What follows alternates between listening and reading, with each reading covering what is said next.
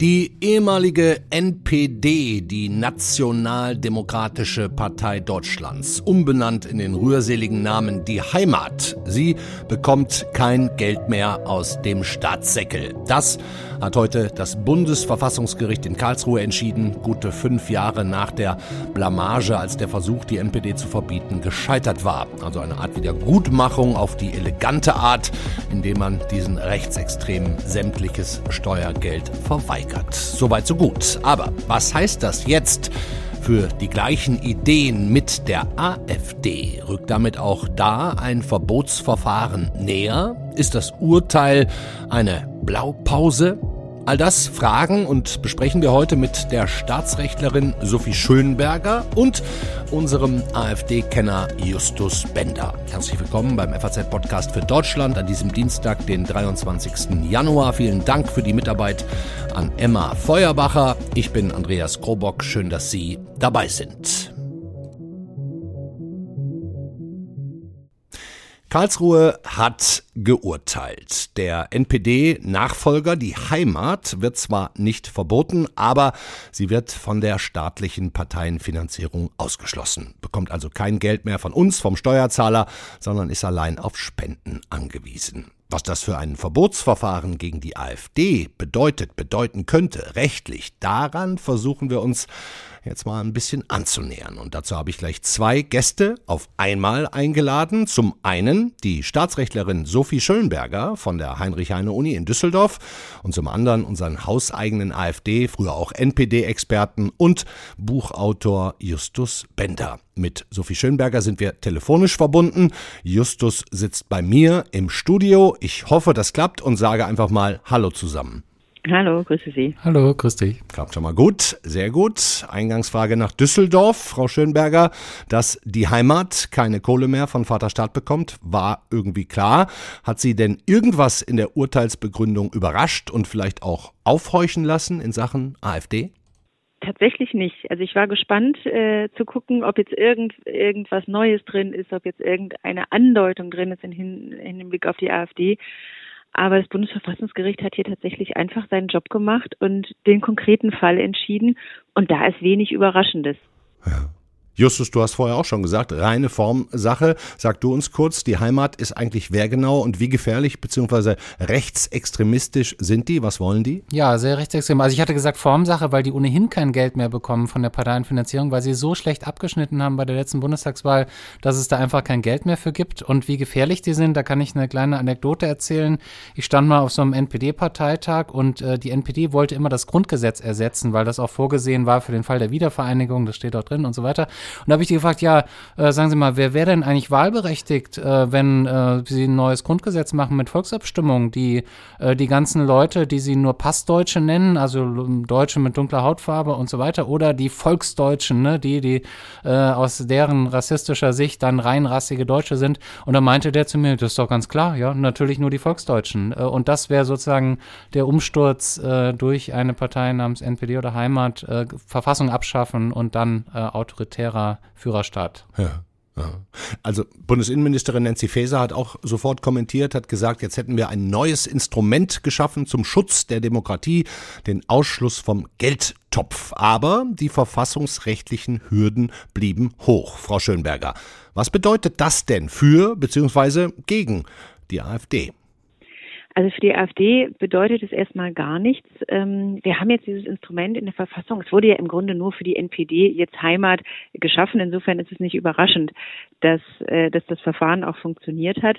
Ähm, jetzt ist die Frage, kann man es kann man's auf andere Akteure anwenden? Aber das Minus, was zwischen diesem kleinen Parteiverbot, also dieser Finanzierungsausschluss, äh, besteht. Und dem großen Parteiverbot ist die sogenannte Potentialität, also vor allen Dingen die objektive Gefährlichkeit.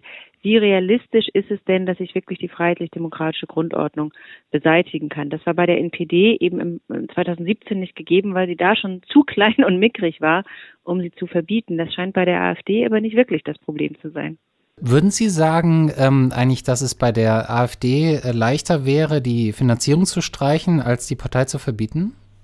Ich würde sagen, der Knackpunkt liegt eigentlich in, in dem Bereich, der für, äh, der für Partei Verbot und Finanzierungsausschluss identisch ist, nämlich wirklich diese, dieses sich gegen die ähm, äh, sich gegen die freiheitlich-demokratische ja. Grundordnung bestimmt wenden. Ich würde sagen, der Abstrich ist eigentlich nicht so groß, wenn wir bei einer, wie bei der AfD die, eine Partei haben, die sehr großen Zuspruch hat, die sehr hohe Wahlergebnisse hat. Ähm, eigentlich ist für diesen Fall äh, das kleine Parteiverbot nicht gemacht. Man könnte es auf hm. ihn anwenden aus politischen Gründen, wenn man das für sinnvoll halten würde. Ähm, aber die, die hohen Hürden sind, sind da, glaube ich, an anderer Stelle zu suchen. Aber ähm, also mir hat neulich ein Staatsrechtler gesagt, dass er findet, da gibt es schon einen Unterschied. Äh, nämlich im Grundgesetz ist auch ein anderes Wort verwendet. Also eine Partei kann man verbieten, wenn sie darauf ausgeht, die freiheitlich-demokratische Grundordnung zu beseitigen. Und ausgehen ist ja sowas Aktivisches, so ein äh, aktivisches Verb. Und äh, die Finanzierung streichen kann man schon, wenn sie darauf ausgerichtet ist, die freiheitlich-demokratische Grundordnung zu beseitigen. Und ausgerichtet sein ist ja so ein, so ein passiver Zustand. Und ich bin kein Jurist, Jurist, ich habe wirklich keine Ahnung, aber äh, ist da nicht ein Unterschied, wenn da auch der Gesetzgeber und die, die das ins Grundgesetz reingeschrieben haben, ein anderes Verb verwandt haben? Also es ist ein Unterschied, aber äh, das hat es Karlsruhe jetzt gerade wirklich ganz klar gestellt. Es geht nicht nur darum, passiv die Bundesrepublik Deutschland abzulehnen. Mhm. Dann sind wir im Bereich dessen, was man von der Meinungsfreiheit geschützt hat, was man aushalten muss. Sondern es geht darum, schon darauf hinzuarbeiten, äh, sie zu bekämpfen und die Ordnung zu beseitigen. Und dann ist halt die Frage, wie aggressiv, wie kämpferisch und wie potenziell erfolgsversprechend muss das sein. Und das ist der, die Stellschraube, wo sich großes und kleines Parteiverbot voneinander unterscheiden. Das hat auch Karlsruhe in der Entscheidung diese nochmal klargestellt.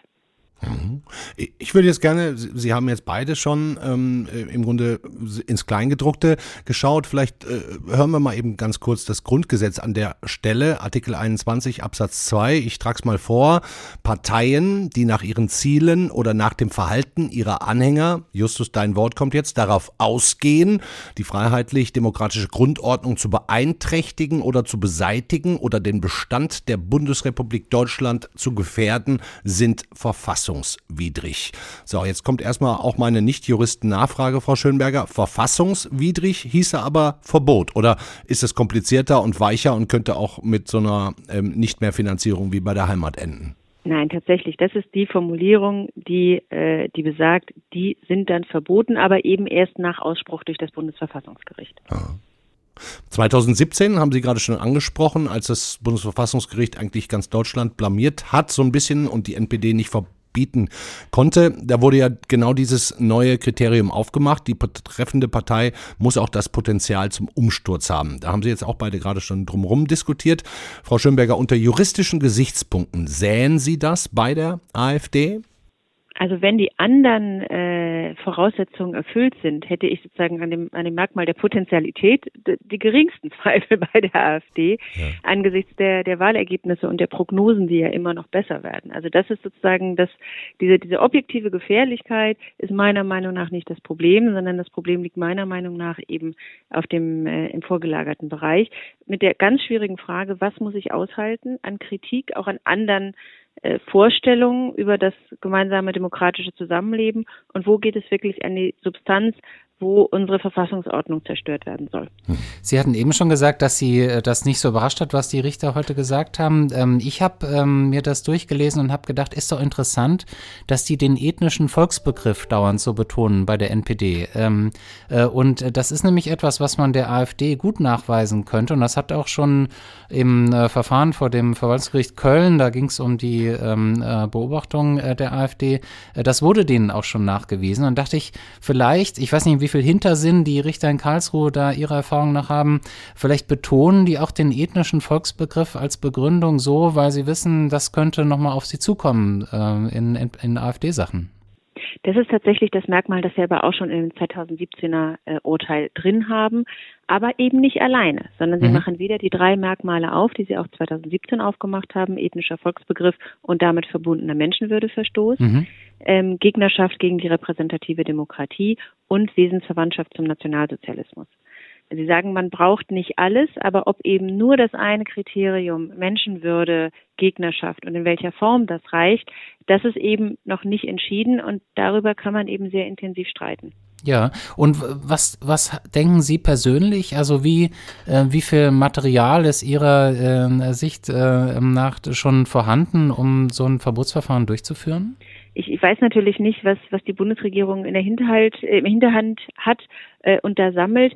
Im Moment habe ich das Gefühl, dass öffentliche Debatte und tatsächliche Tatsachengrundlage nicht so richtig zueinander passen ähm, weil so ein Verbotsverfahren ist eine unfassbare Materialschlacht und das hat man gesehen. Auch jetzt die Entscheidung ist ja äh, ist ja unendlich lang und die ursprüngliche Entscheidung aus 2017 ist noch viel länger.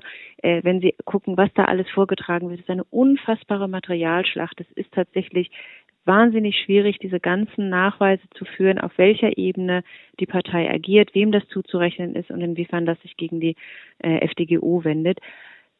Ich habe meine Zweifel, ob man da tatsächlich im Moment schon hinreichend substantiiertes Material hat, um das wirklich valide für die AfD beurteilen zu können. Aber nur mal angenommen, es gäbe öfter solche, äh, in Anführungszeichen, Geheimtreffen, wie Korrektiv sie jetzt berichtet hat. Also angenommen, die würden sich öfter treffen und darüber reden, dass man vielleicht Deutschen mit Migrationshintergrund den Pass entziehen kann und dann weist man sie aus oder was auch immer. Das könnte der Verfassungsschutz ja machen, wenn es die dann gäbe. Wir wissen es ja nicht. Wäre dann nicht ein Punkt erreicht, wo man klar sagen könnte, na gut, also wenn die sich wirklich, wenn die wirklich planen, planen, sowas zu machen und sie stehen kurz davor, eine Mehrheit zu erreichen, vielleicht in ostdeutschen Bundesländern, dann ist die Partei verbotswürdig. Also tatsächlich sind, sind diese Pläne zur Remigration, äh, über die wir jetzt die Enthüllungen gelesen haben, äh, das, was, was ich gelesen habe, was am nächsten an, an Verbotsgründe rankommt. Ähm, dann ist eben die Frage, wie oft gab es solche Treffen und wiefern ist das der Partei äh, tatsächlich zurechenbar? Auch da sind wir wieder in ganz schwierigen juristischen und tatsächlich schwierigen äh, Fragestellungen. Mhm, ich meine, finde es ganz interessant, dass Sie gerade auch gesagt haben, die Debatte findet riesengroß statt, gerade in Deutschland, möglicherweise auch viel zu wenig Sachgrundlage. Politisch kann man ja so und so zu einem AfD-Verbot stehen. Die Meinungen reichen davon, nee, muss man demokratisch und mit guter Real Realpolitik bekämpfen, bis zu, ja, die sind rechtsextremistisch und damit verfassungsfeindlich, müssen weg. Ähm, wie sehen Sie das, Frau Schönberger? Haben Sie da eine, eine eigene Position, wenn ich das fragen darf?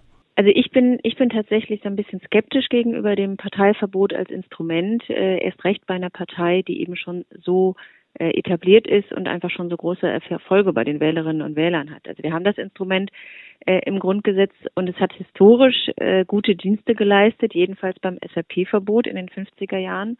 Aber die Frage, die man sich stellen muss, ist ja, was würde passieren, selbst wenn ein Verbot erfolgreich wäre?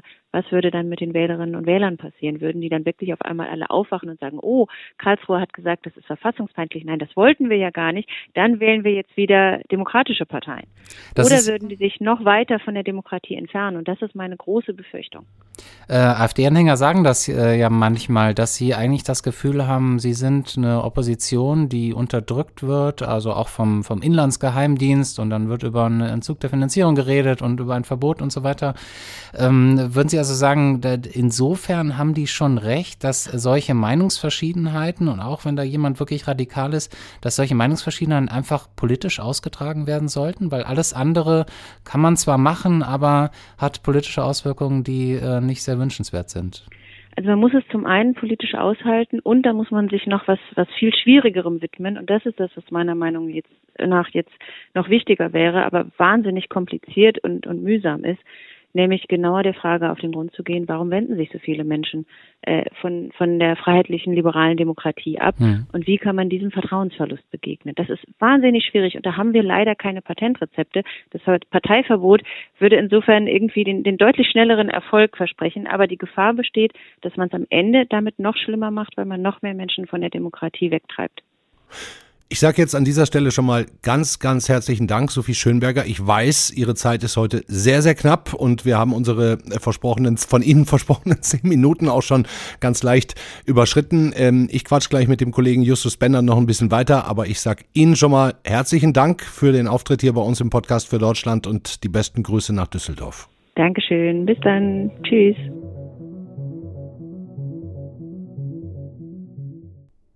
Die Staatsrechtlerin Sophie Schönberger geht also eher nicht davon aus, dass es eine realistische Chance gibt, mit einem Verbotsverfahren gegen die AfD so einfach erfolgreich zu sein. Und die Blöße, sowas mit Tausenden von Akten, wie sie ja auch sagt, anzuleiern und dann doch keinen Erfolg zu haben, die wird sich wahrscheinlich auch nur ungern jemand geben wollen. So, wir machen jetzt hier zu zweit weiter. Entre nous, Justus, du bleibst noch einen Moment, gibt ja auch noch einiges zu besprechen. Genau. Ja. Starten wir mal nicht mit dem Rechtsruck, der mit der AfD ja gefühlt durchs Land geht, sondern mit dem Ruck gegen rechts, vor allem am Wochenende. Laut Polizei haben mehr als 900.000 Menschen gegen die AfD und Rechtsextremismus demonstriert, sind auf die Straße gegangen und der Kollege Alexander Jürgs aus unserer Rhein-Main-Redaktion war in Frankfurt dabei. Emma Feuerbacher hat die Eindrücke zusammengeschnitten. Alle zusammen gegen den Faschismus, alle zusammen. Ich bin heute hier, weil es wichtig ist, jetzt rauszugehen, jetzt auf die Straße zu gehen und Faschisten keine Chance zu geben, ihre Stimme zu erheben. Also ich möchte auf keinen Fall, dass sowas wie das Dritte Reich nochmal passiert. Ich finde, wir müssen endlich mal laut werden und uns äh, einfach erheben gegen diesen Rechtspopulismus und diesen rechten Terror. Es ist höchste Zeit, dass man aufsteht und zeigt, dass man dagegen ist. Ich meine, wie dumm muss ein Mensch sein, zu sagen, dass man alle, die irgendwann hierher gekommen sind, remigrieren soll. Dann bricht unser Land zusammen. Also da sieht man schon, es ist der pure Hass die totale Ignoranz, eigentlich unglaubliche Blödheit, die das befeuert.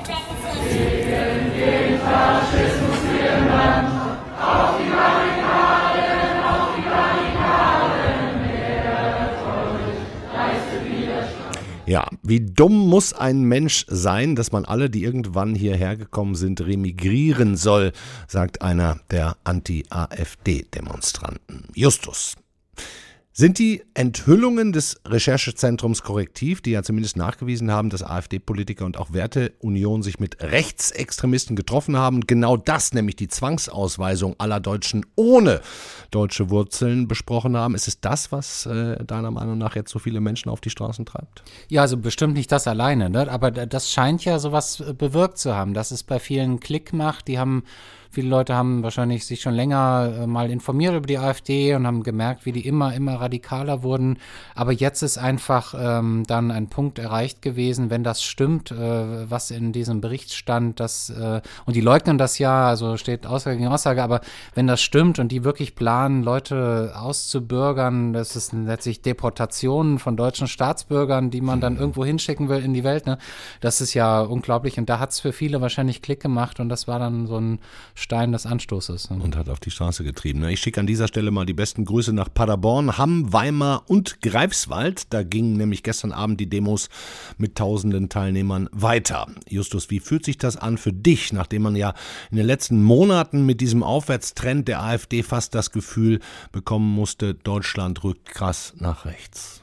Ja, es, also ähm, es ist sicherlich, also man sieht jetzt, wie viele Menschen dagegen sind und äh, man kann ja auch äh, einfach mit Blick auf die Umfragen sagen, äh, natürlich hat die AfD keine Mehrheit in Deutschland. Ja, also die Mehrheit der Bevölkerung ist strikt gegen die AfD ähm, äh, und ähm, es ist nur die Frage, ob das jetzt äh, AfD-Anhänger beeindrucken wird. Also in deren Erzählung gibt es ja ein Establishment, das sich verschworen hat und äh, diese Menschen sind dann entweder Antidemokraten, würden die sagen, die unterdrücken uns als als äh, legitime Opposition, äh, oder sie sind verführt von dieser Elite mit falschen Lügen und was nicht alles. Ne?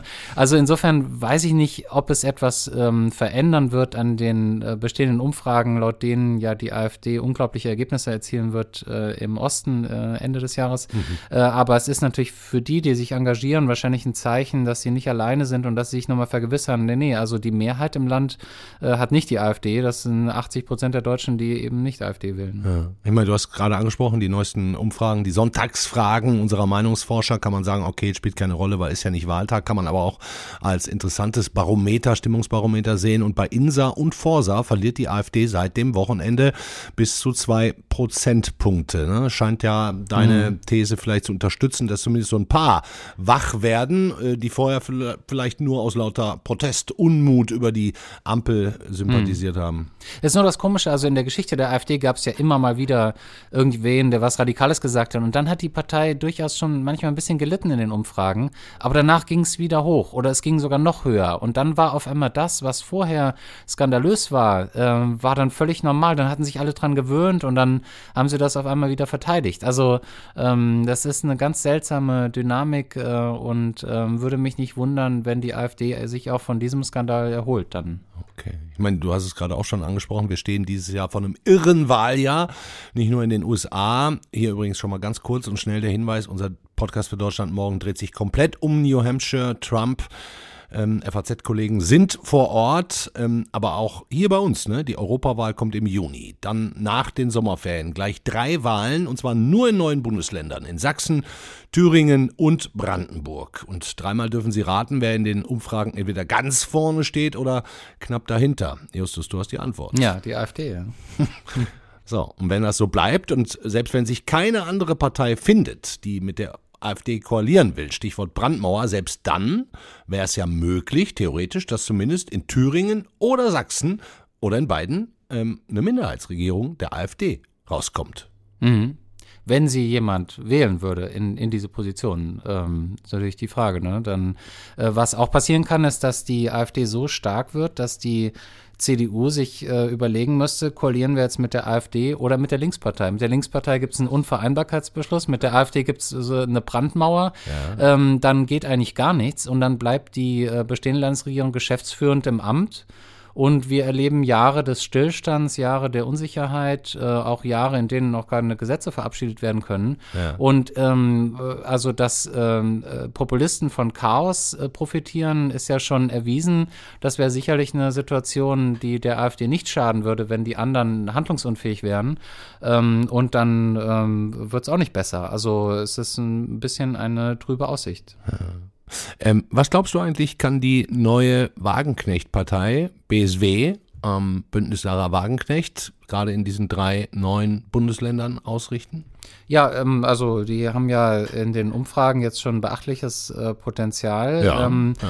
Man weiß ähm, nur nicht, ob sie das verwirklichen können. Äh, ich glaube, was sie äh, in Bezug auf die CDU bewirken kann, ist, dass die CDU ihre ähm, Ablehnung der Linkspartei überdenkt. Denn äh, die Situation ist schizophren. Äh, die CDU hat einen Unvereinbarkeitsbeschluss mit der Linkspartei, aber nicht mit dem Bündnis Sarah Wagenknecht, das ja viel, äh, sozusagen viel radikaler ist und viel weiter weg von der CDU. Also käme die CDU in die seltsame Lage, dass sie mit der Linkspartei auf, äh, nicht koalieren kann, ähm, äh, aber mit dem zum Bündnis Wagenknecht gar keinen Beschluss hat. Ja. Und vielleicht ähm, sollten sie es eher andersrum machen ähm, oder sich überhaupt überlegen, wie, wie sie damit umgehen wollen mit so einer schwierigen Lage. Ja. Total. Ähm, also hältst du es zum Beispiel auch theoretisch für möglich, wenn wir jetzt mal über Wählerwanderung reden, dass es jetzt sein kann, dass die ganz rechts außen auch mir nichts, dir nichts nach ganz links außen switchen und vielleicht ja. gerade eben AfD gewählt haben oder die Linke äh, äh AfD gewählt haben und jetzt hm. eben, weil sie die Linken auch doof finden, aber Sarah Wagenknecht ganz okay, zu denen wechseln? Also ich habe ja jahrelang ähm, ganz viel geredet mit AfD-Anhängern AfD-Politikern äh, und die, der Respekt und die Zuneigung zu Sarah Wagenknecht ähm, war ähm,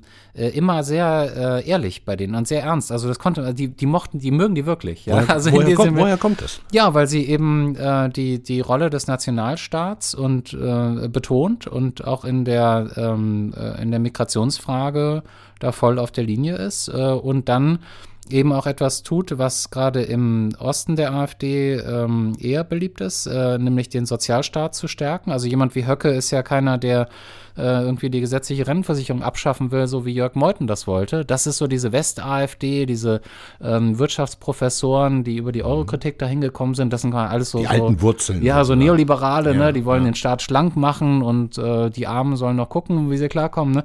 Und so jemand wie Höcke, das ist äh, sozialer Flügel, also ähm, letztlich nationalsozial. Und das sage ich jetzt nicht, um die äh, als Nazi ist, sondern im Wortsinn. Äh, und das ist Sarah Wagenknecht natürlich irgendwo auch. Also da treffen die sich. Hm. Justus, dann können wir jetzt vielleicht den Kreis wieder schließen. Zum Anfang der Sendung nochmal kurz zurück. Ähm, wir haben wir es gehört, ne? also NPD-Nachfolger, oder du hast richtig gesagt, ist nicht der Nachfolger, war nur eine Umbenennung, mhm. die Heimat. Ähm, gehst du denn davon aus, dass es zu einem Verbotsverfahren, und das spielt sich ja dann jetzt auf der rein juristischen Ebene ab, Verbotsverfahren gegen die AfD kommen könnte? Also ich habe letzte Woche ähm, mal versucht herauszufinden, äh, wie so die, ähm, was für Material wohl die Verfassungsschutzbehörden haben. Und dann äh, sagen die einem natürlich überhaupt nichts. Ne? Und dann habe ich aber mal zum Beispiel vom sächsischen Innenminister gehört, eher skeptisch. Äh, und dann sagen andere auch, ähm, naja, sie glauben nicht, dass genug vorliegt. Also da klingt so ein bisschen durch, dass wahrscheinlich zum jetzigen Zeitpunkt ähm, einfach nicht genug Material vorliegt äh, für ein Verbotsverfahren. Es gab auch gegenläufige Hinweise, in Thüringen hatte der Verfassungsschutzpräsident sich schon mal verplappert ähm, und Ah hatte. ja, was hat er gesagt? Ja, hat er öffentlich äh, gesagt, dass die ähm, äh, AfD eine äh, neue Herrschaftsform errichten will. Und da hat die AfD gesagt, das ist ja interessant, da stellen wir gleich mal eine kleine parlamentarische Anfrage, sollen die Landesregierung mal erklären, was wir hier für eine Herrschaftsform errichten wollen. Und da hat die Landesregierung tatsächlich gesagt, ja, nee, nee, sie wollen eine neue Herrschaftsform errichten, liebe AfD. Ähm, äh, und sie wollen die freiheitlich-demokratische Grundordnung beseitigen. Und damit war klar, der Verfassungsschutz in Thüringen geht davon aus, dass die AfD nicht nur ähm, die Verfassung ablehnt, sondern aktiv bekämpfen will. Und das ist die Voraussetzung für ein Parteiverbot. Also interessant, da, gerade in Thüringen, das ja für ein Verbotsverfahren besonders relevant wäre, weil die AfD da so radikal ist, äh, gerade dort ähm, gehen die äh, davon aus, offenbar, dass die äh, schon genug Material hätten für ein äh, Verbotsverfahren. Also es ist ein gemischtes Bild. Ja, also Björn Höcke, Höcke in, in Thüringen scheint ja auch so der rechteste Ja, aller rechten ja. Vertreter zu sein. Führer ne? der Rechtsextremen in der AfD, ja. Deshalb äh, würde ich denken, dass es äh, eher in einigen Jahren ähm, vielleicht äh, dann soweit sein könnte. Insofern ist die Debatte ein bisschen zu früh. Ähm, und es äh, wird vielleicht auch noch was anderes passieren dieses Jahr. Das weiß man auch nicht. Es, es sind Geheimdienste und ich, die sagen mir ganz bestimmt nicht, was sie tun. Ich meine, die wären auch doof, wenn sie es sagen Eben, würden. ja, ne? ja, genau. Aber was jetzt passieren wird im Februar ist, das Oberverwaltungsgericht Münster wird entscheiden ähm, über einen Einspruch der AfD gegen die Verdachtsfallbearbeitung, nennt man das, also dass sie als ähm, äh, Verdachtsfall bearbeitet wurden vom Bundesamt. Und wenn die sagen, wenn das Gericht sagt, das war in Ordnung, die als Verdachtsfall einzustufen, dann kann das sein, dass das Bundesamt ähm, äh, gleich sagt, okay, äh, jetzt haben wir dieses Verfahren abgewartet, wir haben in der Zwischenzeit ganz viel Material gesammelt über die AfD, da ist ganz viel passiert, jetzt stufen wir sie hoch auf gesichert rechtsextrem bundesweit. Und dann ist sie auf einer Stufe, auf der früher die NPD auch war, von einfach von der Beobachtung. Äh, Und dann äh, ist das nochmal eine Eskalationsstufe und dann kann man vielleicht nochmal neu ähm, überlegen, aber es ist halt jetzt ein bisschen früh noch. Also wichtiges Urteil, was da kommt. Sag Ja. noch mal ganz genau, wann war es? Äh, Ende Februar Ende kommt das Februar. Urteil ähm, und das wird interessant. Ja. Ich verlinke auch auf jeden Fall nochmal den großen Aufmacher von dir aus der Sonntagszeitung, lieber Justus, den du ja auf Seite 1 geschrieben hast. Da geht es tatsächlich auch nochmal ganz viel um die Frage, warum wir so wenig vom Verfassungsschutz hören. Ich hätte noch eine letzte Frage an dich zum Ende. Hältst du denn die AfD für verfassungswidrig nach all dem, was du über die weißt? Also Teile auf jeden Fall. Ähm, man muss sich das nur mal ähm, äh, überlegen. Wir haben uns an viele Begriffe schon gewöhnt. Wenn jemand sagt, dass wenn wir dunkelhäutige Menschen einbürgern in Deutschland, dass das der Volkstod ist oder die Umvolkung, dann sagt dieserjenige implizit, dass das deutsche Volk in seiner Vorstellung nur aus äh, weißen Menschen bestehen kann ne? oder aus denen, die jetzt schon hier sind. Äh, und das ist ein, ein ethnischer Volksbegriff, ähm, das ist äh, ein rassistischer Volksbegriff und das ist nicht der Volksbegriff des äh, deutschen Grundgesetzes. Und jeder, der diesen Volksbegriff, diesen rassistischen Volksbegriff umsetzen will in, äh, in Politik, äh, der ähm, hat nicht nur eine extremistische Ansicht, sondern der handelt aktiv, kämpferisch gegen die freiheitlich-demokratische Grundordnung. Der will dann ja wirklich Menschen entrechten. Also wenn dann äh, ein dunkelhäutiger Mensch äh, seinen deutschen Pass vorzeigt, dann will der sagen, nö, du bist kein richtiger Deutscher, bist nur ein Passdeutscher, so heißt das unter Extremisten dann äh, hämisch. Ähm, und, in, und da gibt es viele in der AfD, äh, die so denken im äh, extremistischen Flügel. Es ist nur immer die Frage, äh, wie sehr kann man nachweisen, dass die Führung das auch so sieht? Äh, Im Parteiprogramm steht es nicht. Äh, insofern kann, wird die AfD immer sagen, was wollt ihr denn? Wenn ihr wissen wollt, was wir wollen, schaut in unser Programm. Da steht es nicht. Insofern ist das eine schwierige Beweislage und so weiter. Aber Teile der AfD ähm, sind auf jeden Fall schon so weit abgedriftet. Dankeschön, Justus Bender. Sehr gern, vielen Dank.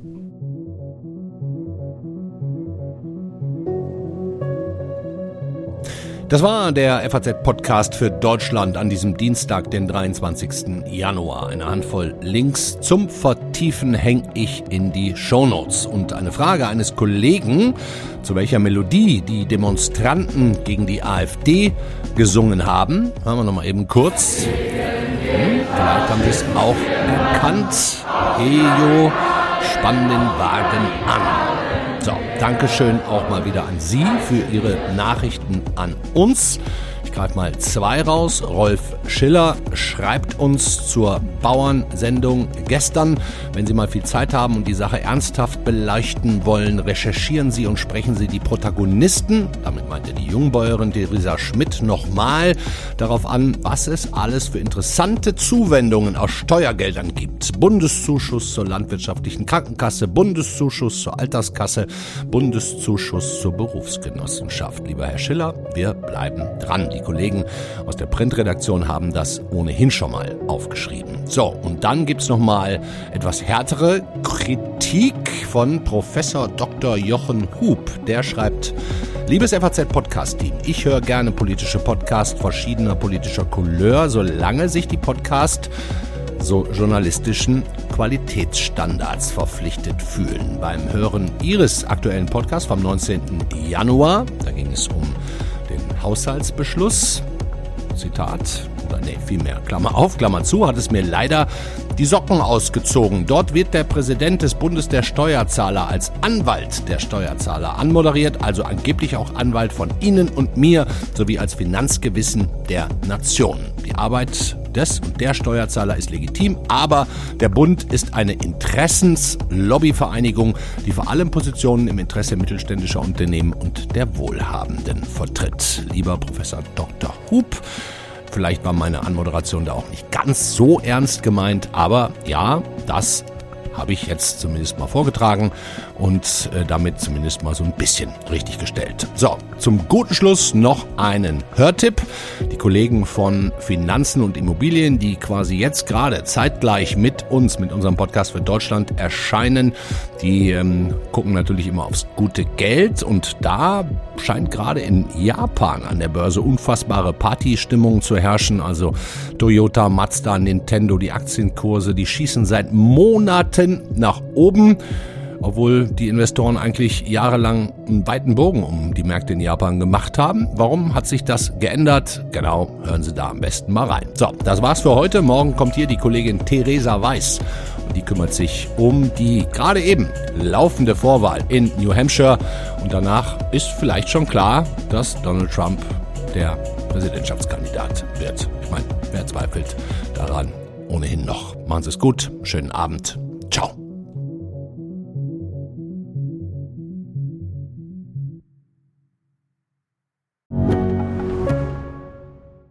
Ich bin Dr. Robin John, Allgemeinarzt in Schönebeck. Das ist 15 Kilometer von Magdeburg entfernt und trotzdem zu weit, um hier Nachwuchs zu finden. Immer mehr Praxen im Salzlandkreis bleiben unbesetzt und Patienten haben lange Wege und noch längere Wartezeiten. Das muss sich ändern. Die besondere Nähe der niedergelassenen Haus- und Fachärzte ist in Gefahr. Was die Gesundheitspolitik jetzt dringend ändern muss, erfahren Sie auf rettetdiepraxen.de. you.